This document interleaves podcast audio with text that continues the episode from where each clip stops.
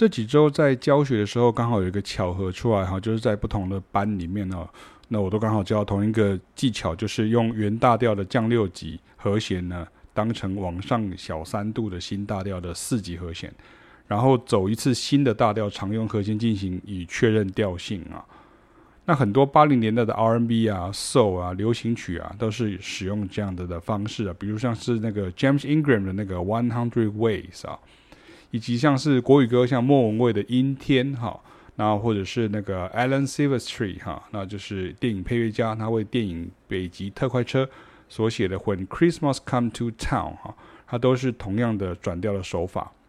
那昨天呢，在台中上课的时候呢，有一位大学音乐系主修理论作曲毕业了，本身也是念音乐班上来的学生，就说：“老师，您这种课根本就是开在研究所的等级哦，或者是业界开这个大师班的程度啊。”我说对啊，但是我以前在音乐系跟音研所呢教了十几年呢，当时学生呢缺席的缺席啊，旷课的旷课，退选的退选，我们这身功夫哦，在所谓的体制内教育是极端被忽视的哦。学生当时都太年轻了，也不懂珍惜啊，都是毕业后一段时间才惊觉这些原来很实用啊，然后再继续找我们上课哈。而当时呢，几所学校的校方啊，当然也认为我们这种课呢，不过就是选修嘛。那即便老师尽力维持教学品质，但还是还是敌不过这个学生的不懂事啊，以及校方的态度啊。那老师呢，有苦说不出了，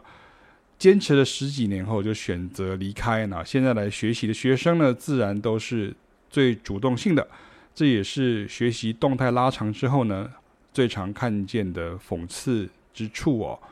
那学生就想说，老师，你们真的是应该要教进阶的学生等级哦，但还是默默连初学者都这么有耐心呢、真的是对教育很用心哦、那最后我的结论呢，其实我也常跟很多人讲啊，就是这个讽刺的地方在这里啊。现在的学生啊，往往会说，如果当时我在学校就有学到，该有多好啊。老师们的经验是，但是以前的学生在学校时呢，反而觉得不重要啊。所以你要把握机会来学习吧。